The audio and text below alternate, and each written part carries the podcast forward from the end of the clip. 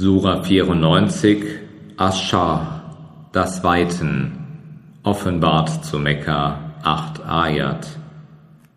Im Namen Allahs, des Allerbarmers, des Barmherzigen, haben wir dir nicht deine Brust geweitet und dir deine Last abgenommen, die schwer auf deinem Rücken lastete und deinen Namen erhöht.